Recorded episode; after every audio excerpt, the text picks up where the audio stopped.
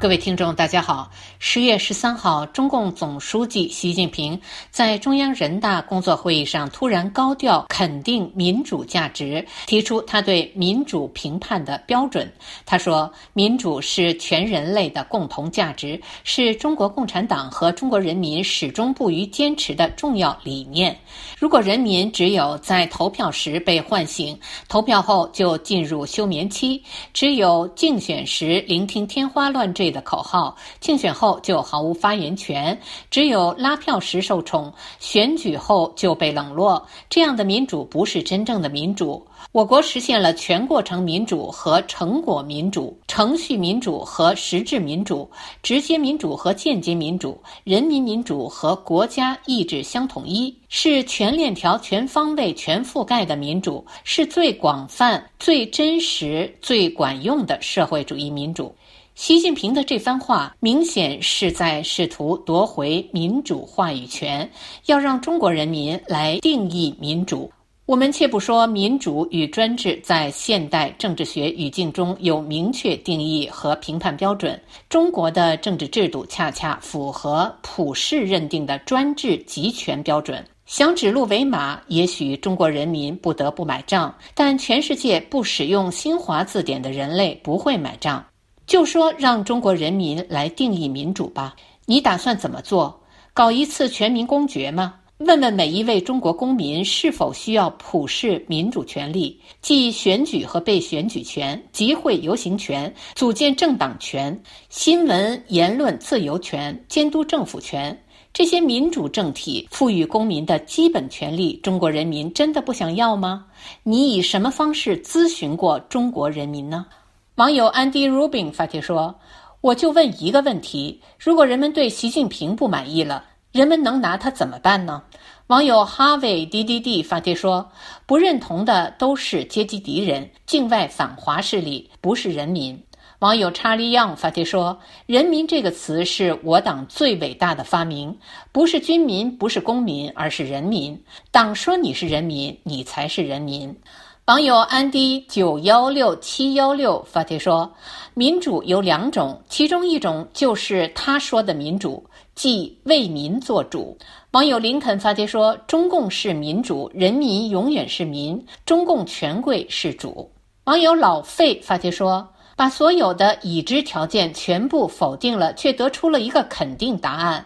古有赵高，今有包弟，不在乎你懂不懂，就问你服不服。”网友 so 发帖说：“民主是皇帝专用词，屁民讲了会被寻衅滋事，充分体现了赵国民主的内涵。”网友 green 发帖说：“我老家村内选举，被选举人只能是党员，全村投票后选出几个人，再由全村的党员选，所以谁家族的党员人数多，就谁当选。”网友韩连朝发帖说：“作为首名在美国国会工作十余年的大陆人，我负责任地说，习近平在散布虚假信息。我和团队花费一半以上的时间为选民排忧解难，选民可以随意进出华盛顿和选区办公室提诉求。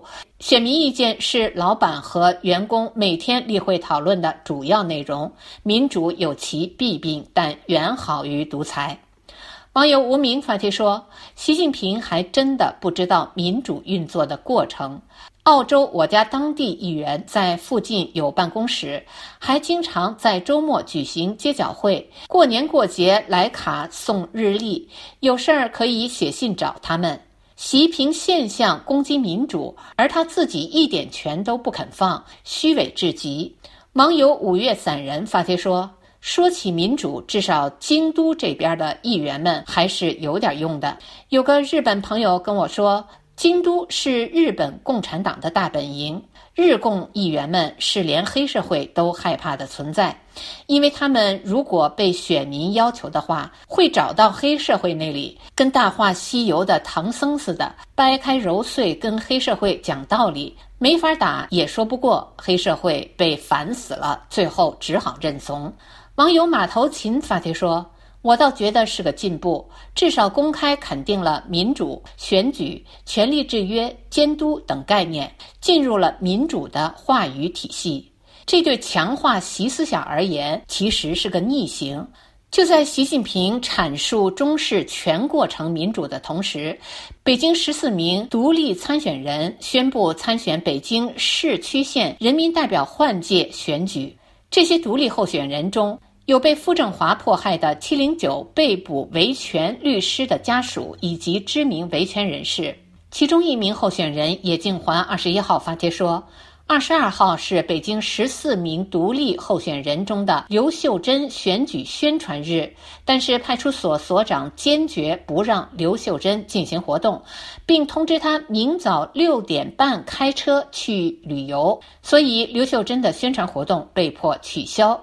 目前，这十四名候选人中的十人已被软禁在家中，或被强迫离京旅游。那么，人们不禁要问。这是北京市公安局在操作示范习近平的全过程民主吗？难道北京市公安局内还有傅政华、孙立军的余党吗？网友 Blake Calibrace 发帖说。选举是全国人民的大事，是值得庆祝的事情。要让全世界都知道，你们在响应习近平总书记新时代特色选举制度的号召，这是天大的好事。人民警察不应该公然威胁候选人，这是和党和政府作对，给习近平总书记抹黑。以上是今天的微言微语，我是桑宇。